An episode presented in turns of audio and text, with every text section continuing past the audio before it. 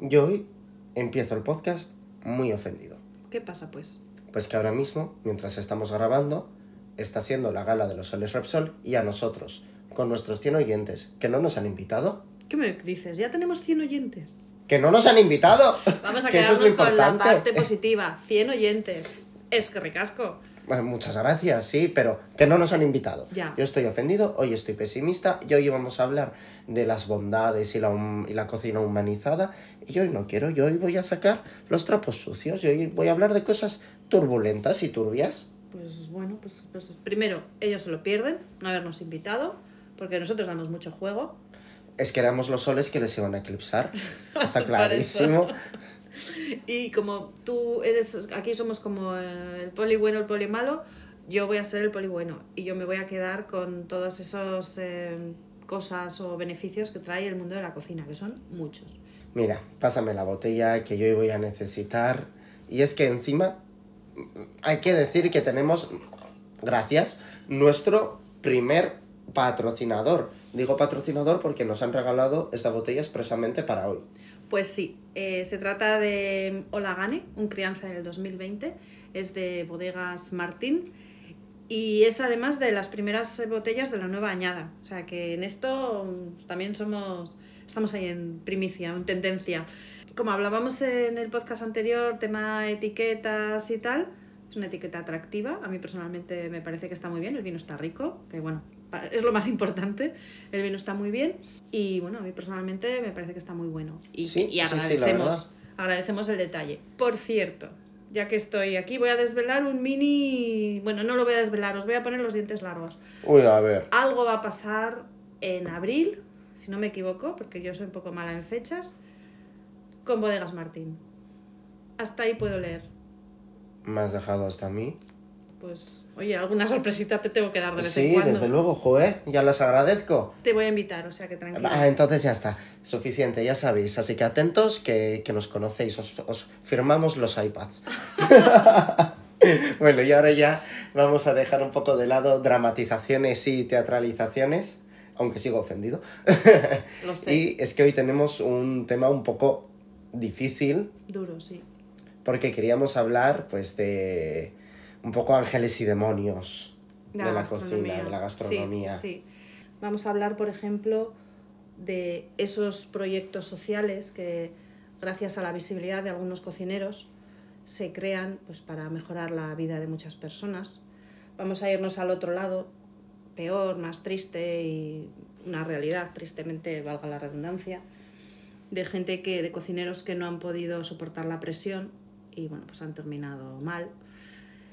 Y bueno, Y de historias de superación también. Sí, sí, sí. Yo además es que me niego a irme a la parte negativa. Yo me voy a ir a la parte positiva porque al final tenemos que quedarnos con lectura positiva. Sí, estoy de acuerdo, pero para quedarnos con lo positivo hay que saber de todo. También estoy de Así acuerdo. que el título del podcast de hoy, Hoy vamos a hablar de las dos caras de la gastronomía. Si has llegado hasta este podcast, probablemente sea por el vino. Un espacio en el que hablaremos de cultura gastronómica local e internacional. Soy Eva Anía, de Gourmet Bilbao. Esas conversaciones que surgen en torno a un vino. Soy Xavier Sánchez Duro, de Japón Gourmet. ya en otros dos podcasts anteriormente habíamos comentado el hecho de que había cocineros que por la presión, pues no solo dejaban la cocina, sino que habían acabado quitándose la, la vida. Qué duro. Sí. Entonces el tema de hoy va un poquito inspirado en ello, en no dejar las cosas contadas a medias. Y la verdad es que aquí en... ha habido casos en España, no han sido tan sonados eh, como los internacionales, como el caso de, no sé cómo se pronuncia, eh, eh, Benoit Boilier, o Violer. o- era el mejor cocinero del mundo, un franco-suizo que a los 44 años, con su arma para salir a cazar, se pegó un tiro porque no podía más con la presión de ser el mejor cocinero del mundo Qué barbaridad. de ese título que le habían dado. Eh, detrás de él también Homaro Cantu, que era propietario del restaurante Moto, pues acabó decidiendo quitarse la vida y lo mismo ocurrió con Bernard Luisiot, que ante el miedo de perder sus tres estrellas Michelin, pues decidió perder antes su oportunidad a la vida. Me parece increíble, o sea, fíjate qué presión tiene que vivir esas personas mm, para por perder una estrella o dos o tres, me da igual. No sé, supongo que es pues por el, por el reconocimiento público. Muchas pero- veces va acompañado de una obsesión personal. O sea, yo he trabajado en un equipo de cocina que su obsesión era buscar la estrella Michelin. Y estaban obsesionados cada vez que entraba una mesa para uno, que es por cierto un mito, completamente, que El una crítico, mesa ¿no? para uno sea un crítico. Muchas veces porque te vienen en grupo. O te viene el senior con el junior en dos, o vete a saber. O viene en una comida familiar y ya más adelante vendrá a hacerte la crítica. Pero de cada vez que había una mesa para uno, este es crítico, hay que tratar especial, no sé qué, no sé cuántos, iguales de la Michelin. Y, ma- y había mazo, pues, mm, historias de no, porque se presentan con una tarjeta y te entran en la cocina, y si no está el jefe de cocina, no sé qué, o sea que se inventaban, vivían ese equipo obsesionados con alcanzar la estrella Michelin. Hoy en día todavía no la han alcanzado, sigue siendo su obsesión, y solo hay que ver la cara al jefe de cocina de está completamente consumido por ello. Entonces yo entiendo que después de una vida de obsesión para conseguirlas, vas a perder todo el tiempo que le has dedicado a ello. Puedo ser capaz de entender esa sensación de ¿qué he hecho? ¿Qué ha pasado? Yo no. Todos estos años para esto. Pero es que, a ver, eh, yo no creo que toda tu vida sea tu restaurante y tus estrellas. Porque tendrás una familia, tendrás amigos, tendrás otro, otro tipo de vida. Has dicho, no, perdona, perdona, Hostelería. perdona. Has dicho con su escopeta de cazar. Ese señor cazaba, Sí. ¿vale? Iba a cazar. Luego igual lo ponía en el restaurante, no lo sé. Exacto. Pero- hacer para su restaurante. ¿Vale? Pero te quiero decir que había como más vida, o sea, había más Sí. cosas. Pero mm, yo, bueno, a mí me parece que, una, que un suicidio mm, nunca puedes Son hablar. palabras Son palabras mayores. mayores, no sabes qué pasa por la cabeza de nadie. Pero me parece Mm. tan duro que por. Te hablo de, de hostelería como cualquier otro tipo de, Sí. de negocio, ver, de. eh, lo hemos mencionado muchas veces también en este podcast Anthony Bourdain, por el hecho de que sea mi favoritísimo, Ya, que- que él también fue terminar de mm, pagar sus deudas. Por, eh, supuestamente tenía una gran deuda por la droga, finalizó de pagarla, siguió cocinando y haciendo los programas de cocina, pero él había encarecido completamente de sentido porque muchos de esos programas él ya los cogía para poder hacer frente a esas deudas que tenía previamente. Sigo sin entenderlo, porque tenía una familia, tenía hijos, tenía, tenía Una hijos, hija. una niña pequeña. O sea, es que no, es que no entiendo. Y bueno, gracias a Dios aquí ha habido en España en general muy poquitos casos, es más, no, no son, somos muy discretos, no, no han sido sonados, o también somos muy inteligentes y nos retiramos antes de, de llegar a consumirnos tanto. El único así que trascendió un poquito, que se hizo mediático, fue el del bilbaíno Aitor Basabe, el cocinero de la Arbolagaña, que se lo encontraron en Llanes. Eh, el suicidio siempre ha sido una hipótesis de, de la Guardia Civil, pero era lo más... Que no se sabía, que no se sabe a día de hoy qué pasó. Mm, no, pero es la aceptada. Ya. Bueno. Bueno, yo me niego a seguir hablando de esto. Y me parece bien. No, que- Nos lo hemos quitado la espina Ya así de golpe y hemos aclarado cosas que hemos dicho en otros podcasts. Vamos a ir a cosas más amables, porque afortunadamente la gastronomía también es vehículo para poder hacer grandes cosas. Superarte. superarte. Por ejemplo, claro ejemplo, Carlos Maldonado. ¿Quién no conoce a Carlos Maldonado de Masterchef? Sí, joder. Es un Eh, cachopán. Carlos llegó a finalista, o sea, a finalista, a ganador de, la, de su edición, no sé qué edición es. A día de hoy tiene una estrella Michelin por su restaurante Raíces.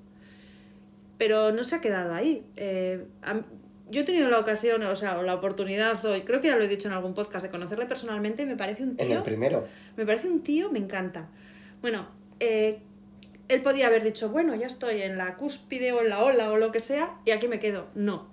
Tiene un proyecto, una fundación que se llama Semillas, que es para re- recuperar o intentar ayudar a jóvenes, no sé si, con- no, no puedo decir, no sé si con problemas eh, de drogas o lo que sea, pero sí eh, a, a jóvenes desfavorecidos, por decir así. Y les está enseñando una carrera, una profesión, y les está a- ayudando o sacando de, de- Hostia, de a la nivel, calle. a nivel conceptual también es muy guapo. En plan, el restaurante Raíces, basado un poquito todo en su experiencia personal de, de superación, que no, no estaba pasando el mejor momento del mundo cuando decide meterse a Masterchef, ni había pasado la mejor vida del mundo y ahora está donde está el proyecto Semillas.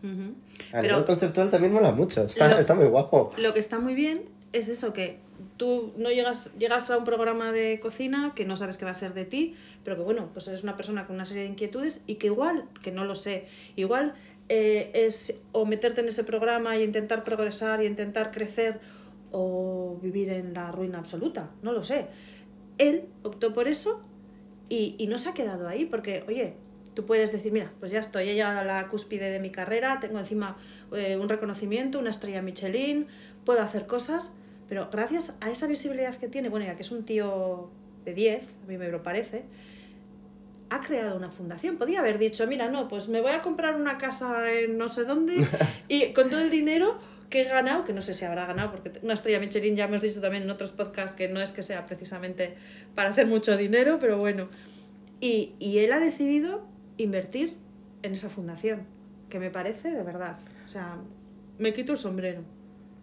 Bueno, es un poquito también eh, como lo que intentó hacer Jamie Oliver en su día en Reino Unido y en Estados Unidos. Sí, eh, para mí ahora mismo Carlos Maldonado es el Jamie Oliver nacional, por decir así, porque Jamie eh, hizo un montón de campañas. Bueno, Jamie es súper reconocido, sobre todo por sus programas de cocina y por, por sus libros. ¿Qué ha hecho? Pues ha, ha seguido más allá. Tam- bueno, también sabemos que tiene una pila de hijos, ¿no? Entonces yo creo que eso también, tiene- no sé si tiene cinco o seis.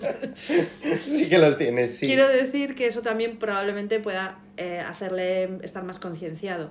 Pero ha hecho lo mismo, ha hecho desde eh, todo tema de obesidad infantil en Es los cierto. colegios. Esto, sobre En todo se Inglaterra centró, y en Estados Unidos. se centró mucho en Estados Unidos el ir a los eh, comedores escolares, cocinar él una opción de menú saludable frente a la mm, opción de menú habitual de, de esos colegios para observar cómo, cuál era la actitud de los niños y que todos los niños iban a coger el menú saludable porque estaban en situación casi de desnutrición que muchas veces pensamos que por dejarles en un comedor van a estar bien alimentados y, y hay serios casos de, de desnutrición porque no tienen en cuenta lo que es una comida equilibrada.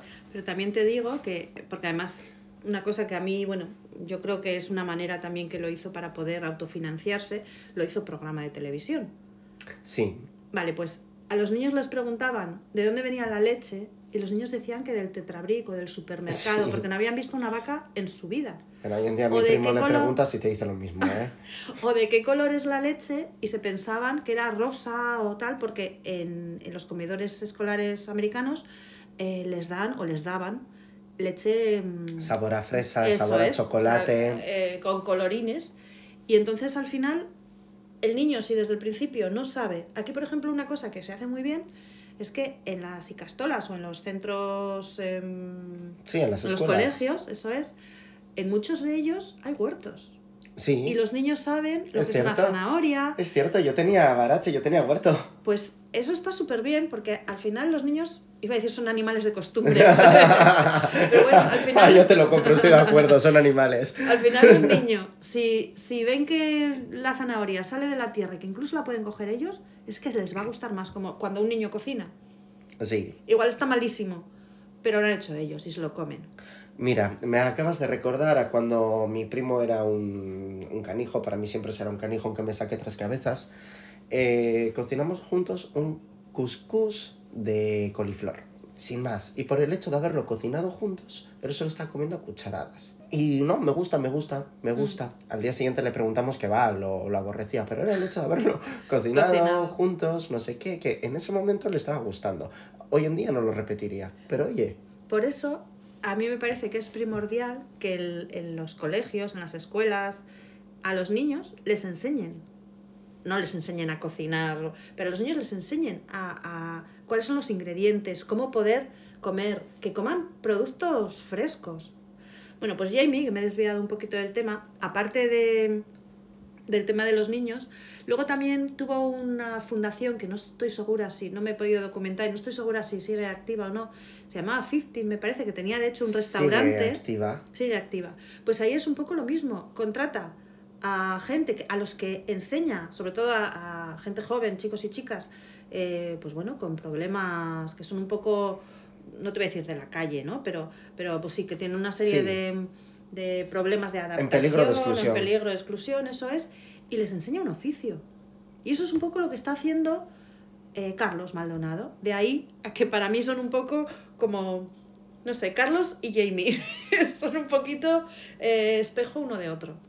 Eh, esto, lo de la fundación sigue en activo, pero ya no sigue en activo con los restaurantes. Así como pequeña puntuación. Ya sabes que hace unos años, previo al COVID, el imperio gastronómico de Jamie Sí. Oliver se fue un poquito a la caca. Sí. Y con ello también arrastró a los restaurantes de Reino Unido y de Australia, 15, que era con los Sí, que sí. hacía este, este programa.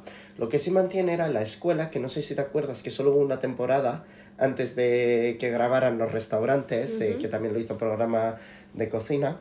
Eh, esa escuela donde daba una beca completa de estudio de cocina a familias con pues eso en peligro de exclusión o que no los niños no- los hijos no iban a encontrar otra vía laboral que no fuera la cocina y les daba una beca formativa completa eso es con lo que continúa Pues es que me parece de 10 gente que está en un nivel que no tiene por qué hacerlo, pues porque ya tienen sus trabajos y tienen sus. pues tendrán su vida medio resuelta, pero tienen inquietudes. Y es, no sé, es buena gente. El otro día alguien me dijo, bueno, me acuerdo, pero no lo voy a decir por si acaso, que me dijo que había conocido a Jamie Oliver. oh Sí, en Glasgow, me dijo. Y me quedé y dije, ah, ¿de verdad? ¿Has conocido a Jamie? Y me dice, qué tío más majo. Así me dijo. Y, y es que me lo creo porque al final es un poco lo que... Yo no creo que puedas fingir en tantos programas de televisión. No. Ha hecho tantos programas de tanto... Todo relacionado con cocina, pero tanto tipo que no puede fingir. Tiene que ser un buen tío. Y si encima está visibilizando cosas que otros, por ejemplo, incluso gobiernos, quieren esconder, pues me parece muy bien. Bueno, y que con historias de superación nos estamos saltando una importante, que encima se puede decir que es actualidad, es la de Raúl Balam, que acaba de sacar en enero eh, su libro, si no me equivoco, es Enganchado. Cuenta el quién es. Raúl. Raúl Balam es el hijo de Carmen Ruscalleda, quien llevaba el San Pau, que por cierto fue mi cocinera referente y una de las que me motivó a estudiar cocina. Oh, a qué meterme chulo, en eso no sabía, no me habías contado. No, eh, tenía, nunca he podido probar su cocina. Era por el momento la única cocinera y la primera cocinera española en conseguir tres estrellas Michelin. Qué tía. Y tenía, eh, bueno, es cuando me empecé a meter en el mundo un poquito de esto de curiosear, de la innovación gastronómica. Ya sabes que hoy en día mi cocinero favorito es Ángel León por todo lo que ha conseguido con el mundo del mar, la despensa del mar. Pues ella ya cocinaba con, eh, no me va a salir, con medusa. Anda. Hacía ensaladas de medusa, el estilo que se hace en Asia. Incluso llegó a sacar una mermelada de medusa y conservas de, de medusa que no se llegaron a comercializar porque aquí no. No se tenían podía. tirón. No, no, no se podía a nivel sanitario, pero eh, siempre a mí me sorprendía, me parecía una mujer que vivía adelantada a sus tiempos. Pues eh, su hijo tenía un, un problema de drogadicción bastante serio, más serio de lo que sus Reconocido padres- por ellos mismos. reconocido por ello- reconocido Por él. principalmente por él, que es lo importante. Y la cocina, él ya era cocinero. Eh, era trabajador de su madre, su madre le dio la oportunidad. Claro, sus padres están viendo un problema en él, más grave de lo que pensaban, pero están viendo un problema en él. Le dan la oportunidad de trabajar. La madre le llegó a ofrecer, cuando cerró San Pau, quedarse con el negocio. Él lo rechazó hasta que en un momento, lo- en una entrevista que ofreció a el periódico de Cataluña, él mismo dice, eh, la cocaína lo único que me enseñó es que tenía que dejarla. Bueno, Una fatídica noche que, que se superó, se acabó metiendo a rehabilitación y ahora ha cogido el que era el restaurante, bueno, ahora no hace ya un tiempo cogió el restaurante que era de su madre, con otro nombre, creo que es Moments, y eh, está eh, volcándose en la cocina para superarse a sí mismo pues para eso no, volver a caer, ah, para no volver a caer y ha sacado un libro que por cierto eh, muy interesante enganchado así que ahí lo dejaremos lo publicaremos en redes sociales en arroba podcast y vino Sí, sí, sí, sí.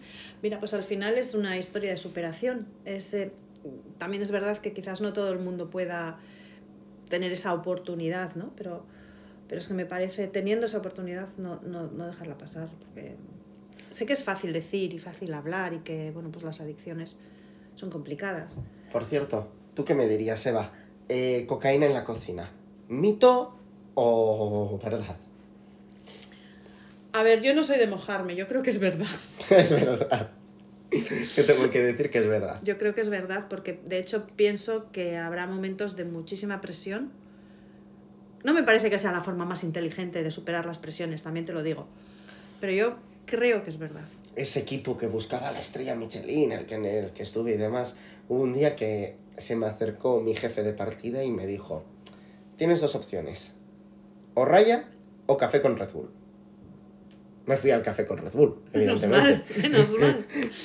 Me has dejado ahí en ese silencio he dicho, ay madre. Soy hiperactivo, pero no por la droga. Pues sí, yo creo que. Yo creo que es un pequeño secreto a voces, sinceramente.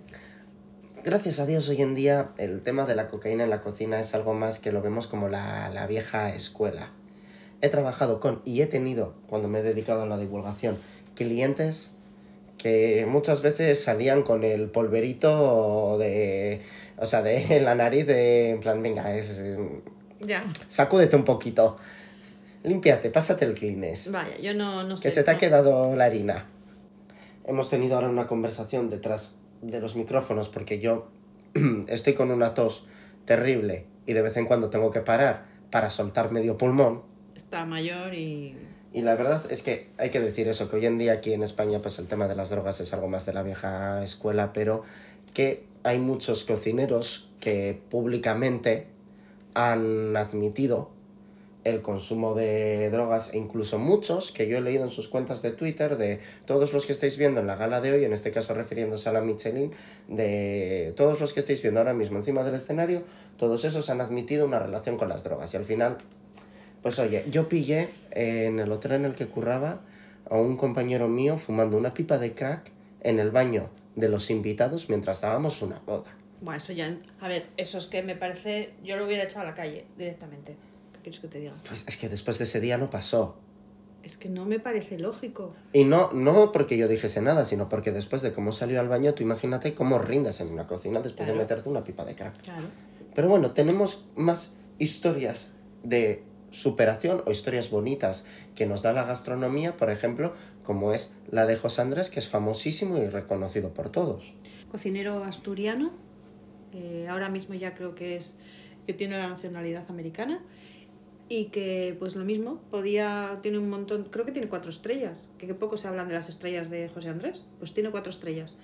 Y, y bueno, pues quien no conoce su faceta humanitaria, que está con su cocina allá donde haga falta. Y bueno, eh, mira, él por ejemplo lo que hace es, lo que ha hecho ha sido, ha conseguido un montón de fondos, es una fundación, ¿no? Creo. Sí. Ha conseguido... eh, World Central, World Central Kitchen, no en inglés. Eso es. El Y lo- FER tengo. Y lo que hace es eso, estar en todos los sitios donde puede haber problema por guerras o por desgracias naturales o por lo que sea, y puede haber problemas de gente que no pueda comer, que no pueda acceder a una comida aunque sea diaria, pues ahí va él con su equipo y bueno, pues es que es lo mismo. Sobre todo si ya era de por sí reconocido durante el COVID, la labor que hizo fue todavía aún más impresionante. Yo creo que es cuando realmente ha internacionalizado su ONG. Es una pasada, a mí me parece de verdad. Y luego, a mí me gusta, luego he, estado, lo he escuchado en algunas eh, charlas o conferencias y tal, y es que es auténtica pasión. Bueno, tampoco nos tenemos que ir a casos muy, muy conocidos. Eh, podemos hablar de otros aspectos más humildes. La última vez que yo he estado en un restaurante, por ejemplo, trabajé con una chica, ella era estudiante de psicología, que estaba sacándose pues, eh, la carrera como buenamente podía, siendo madre soltera de, de una hija. Y bueno, se pagaba los estudios trabajando de pinche de cocina, hasta el punto en que descubrió que la cocina era su auténtica pasión y hoy en día es una de las piezas casi imprescindibles de, del engranaje de, ese restaurante. Un poquito como la cocinera María Marte, que llegó a España casi sin formación en cocina, dispuesta a lavar platos, siendo su, única, su único contacto con la gastronomía una casa de comidas que tenían sus padres en un pueblo de República Dominicana y hoy en día pues es una de, de las cocineras más reconocidas de, de la vanguardia española. Al final, a ver, todo pasa por el trabajo. El trabajo, el tesón, un poco de buena suerte, también pienso que va todo incluido, pero con mucho trabajo, eh, pues bueno, se consiguen cosas. La verdad que hoy se nos ha quedado un podcast un poquito para, para reflexionar, un pelín agridulce. Sí, por eso, bueno, yo creo que cada uno lo habéis escuchado, valorad, tenéis vuestras propias opiniones. Yo personalmente me voy a quedar con la parte dulce, porque, porque yo... quiero, porque me da la gana y porque sí. Y porque al final creo que todas esas personas que con toda esa visibilidad hacen cosas buenas, las que los hacen, hacen cosas buenas para, pues bueno, para ayudar y para pues porque son así y de verdad que me encanta. Yo me voy a quedar con ambas caras de la moneda porque sin una no puedes entender la otra y al final es como en todos los sectores. No todo lo que reluce es oro. Suele ser no todo lo que no es oro todo lo que reluce. ¿Ves? Las dos caras de la frase en este caso. Que por cierto, apúntate para podcast futuro porque me ha parecido muy interesante. Eh, el hecho de, hemos mencionado, yo también en, varias, en varios podcasts, de este cocinero que tiene tantas estrellas Michelin, pero el cocinero no las tiene, las tiene el restaurante. Ah, bueno, es verdad. Él solo las consigue para el restaurante. Es verdad, porque se va ese cocinero, ha pasado hace poco en uno de por aquí, que se fue la, la chef que era la que consiguió la estrella. Y el se restaurante fue y la el restaurante mantiene. la mantiene, eso es y que damos mucha importancia, sobre todo en galas, aprovechando que hoy se está celebrando la Repsol su día Que lo vuelve a decir porque Sí, tiene ahí Estoy, espinita. estoy, estoy, estoy dolido, a la siguiente nos tenéis que invitar. Eh, pero aprovechando eso que se celebra, que damos mucha importancia a los cocineros, pero no al jefe de cocina del restaurante, sino al chef ejecutivo, vamos a decir, pero hay muchos jefes de cocina que no son necesariamente pues ese Dani García o ese Neko Hacha, sino quien lleva el restaurante a diario, quien es quien realmente ha conseguido la estrella, El famoso equipo. el famoso equipo Que no siempre se dice, que pero no que siempre está se ahí. reconoce lo suficiente. Eso es, que están ahí y al final eh, todos estos grandes restaurantes, bueno, cualquier restaurante, grande o pequeño, si, si funciona es porque hay un equipo bien engranado, que están todos trabajando a una y que saben lo que tienen que hacer en cada momento. Por cierto, equipazo tuvimos, que ya no lo voy a dejar pasar, ya estamos terminando el podcast, en nuestro segundo taller, que he salido esta vez con un sabor de boca maravilloso. Estuvo, la verdad es que, bueno, yo igual, estuvo genial. O sea, eh, tuvimos un grupo. Yo es que, bueno, todos mis grupos son buenos, pero este grupo, además fue un poquito, tuvimos una, un- par de bajas de última hora por enfermedad, pero tuvimos un equipazo, Se nos quedó un grupito pequeño, fue súper cómodo, se nos Íntimo. echó el tiempo encima. casi, casi no, no nos da tiempo a terminar. Estuvo muy bien. no nos da tiempo a dejarlo recogido. Estuvo muy bien, el menú encantó. La Sí. verdad es que hicimos tres platos, la gente es súper colaborativa. Bueno, voy a decir que no sé, tú al final estabas cocinando, no sé, ti- no sé si te enteraste, pero que ya en ese grupito ha salido para hacer planes para movernos por ahí. O sea, Perdón. un, oh, No, pero ¿y por qué no me he enterado hasta ahora? ¿Has esperado casi una semana? un grupito majísimo. Así Madre que mía. nada, a ver si hacemos planes con ellos. Voy a aprovechar para dar especial agradecimiento a Maya, que es la única que ha conseguido sacarme bien en una foto, ya está. En una y en dos. Amaya es nuestra fotógrafa de los talleres, que es una artistaza, es, es una gran profesional. Y bueno, pues que una vez más, Amaya, que sabemos que nos escuchas, gracias. Y bueno, pues ya con los agradecimientos y todo, vamos a poner fin al episodio de hoy. Como siempre, pediros que nos evaluéis, que os suscribáis, que hoy hemos descubierto que tenemos suscriptores. ¡Yujú! Más de una veintena. Cuidado. Bien. Hemos superado el límite de ser el podcast menos escuchado de Spotify, oye. Éramos, bueno, claro, éramos de los nuevos. Éramos de los nuevos. y nada, eso, suscribíos, dadle like, seguidnos en redes sociales. Eso es, eh, toda la información estará en Instagram y en Twitter, en probablemente sea por el vino, podcast y vino. Y os esperamos en el siguiente capítulo. Ayo. Agur.